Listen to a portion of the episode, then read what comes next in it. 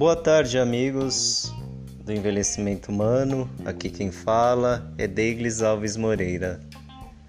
No Brasil, hoje há mais de 29 milhões de pessoas acima dos 60 anos, segundo o Instituto Brasileiro de Geografia e Estatística.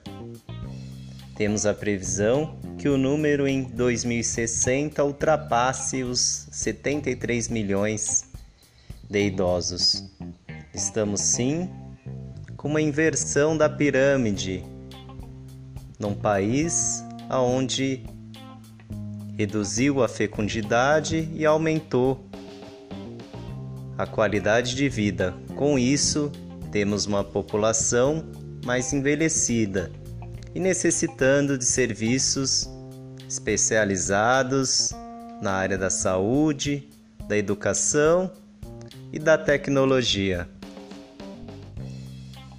Temos que entender que velhice não é sinônimo de doença. No envelhecimento humano, temos alterações fisiológicas naturais, ao qual designamos de senescência. Já as alterações patológicas, designamos o termo senilidade. Quando ocorrem então as doenças do processo de envelhecimento humano. É necessário fomentar o debate em toda a sociedade que o Brasil precisa se preparar de forma urgente e emergente para poder proporcionar mais qualidade de vida a essa população. com investimentos do Estado e de todos os segmentos da sociedade, para que possamos sim